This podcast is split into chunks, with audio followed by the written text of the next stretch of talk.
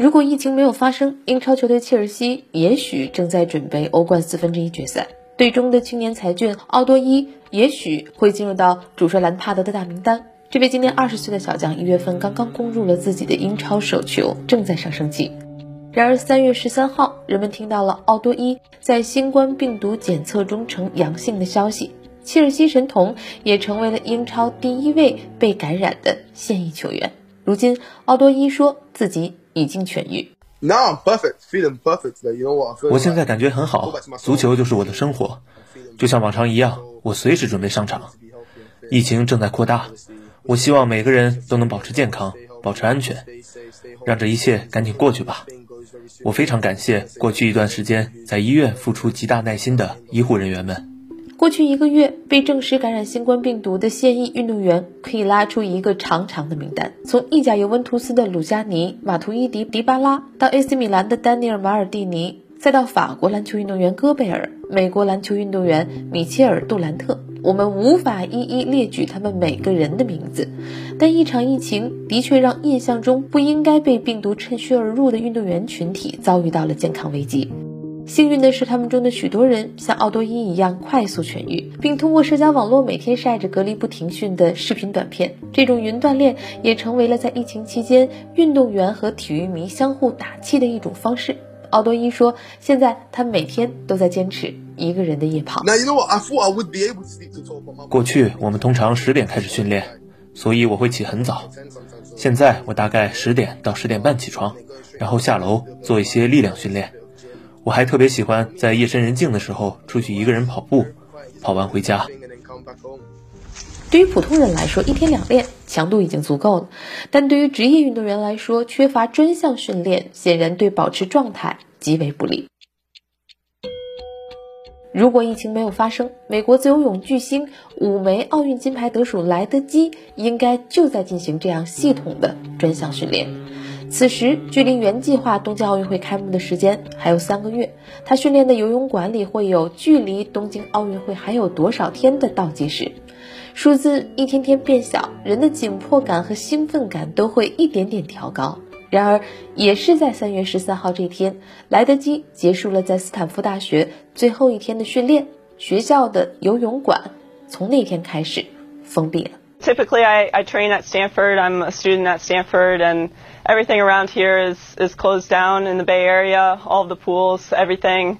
Uh, during this this these last couple of weeks, we've been able to swim in some backyard pools. Um, just very small groups, and uh, really, I'm not doing anything uh, besides staying in, in my apartment, trying to stay in shape the best I can, but uh, pretty much doing what, what everyone else is, hunkering down. 在举国体制下，中国运动员可以在国家体育总局遍布在全国的训练基地封闭集训，而世界上有很多地方的运动员则需要租用公共体育设施备战。像莱德基这样的巨星上难觅训练场地，普通运动员的处境更为艰难。我们可以想象，没有地方训练无法保证状态给选手们带来的焦虑。但比这更直接的危机，恐怕还有收入锐减。如果疫情没有发生，云游世界先后在葡超、英超、中超和法甲效力的葡萄牙足球运动员丰特，应该正稳定的拿着自己的周薪。还是在三月十三号这天，丰特计划跟球队到布雷斯特打客场。此时，法甲传来停摆消息，客场作战无限期往后顺延。如今，工资是否能够按时按量发出来，也成了问题。We've had a conversation between the chairman, the captains. 我们已经和俱乐部的主席、财务总监和教练进行了交流。事实是，俱乐部遇到了经营困难，没有比赛就没有收入。里尔的俱乐部主席很坦诚地和我们说：“现在我们还可以发工资，但是下个月我就不得不给你们降薪了，因为我们的电视转播收入没有了。”我们球员和教练也很理解现在这种情况。希望一切能够尽快恢复正常。如果这种情况再一直持续下去的话，可能很多俱乐部都会不复存在了。丰特的遭遇在职业足坛已经成为一种普遍现象。三月底，西甲豪门巴塞罗那官方宣布，俱乐部董事会和所有职业球员降薪百分之七十，共度难关。吴磊所效力的西班牙人俱乐部则向劳动部门提交了一份临时雇佣条例，将俱乐部员工以及球员暂时归为临时失业状态。比这些效力在顶级联赛的球星更没有安全感的是金字塔底座的普通参赛者。在网球赛场，世界排名三百名开外的选手必须通过不断的比赛来争取奖金，维持生计。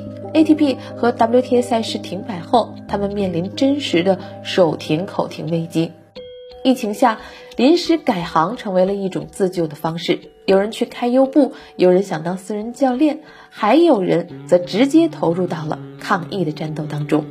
比如英国赛艇选手艾伦，他在听到残奥会推延的消息后，暂停训练，开始帮助因疫情被困家中无人照料的弱势群体。And so we created a group on through Facebook.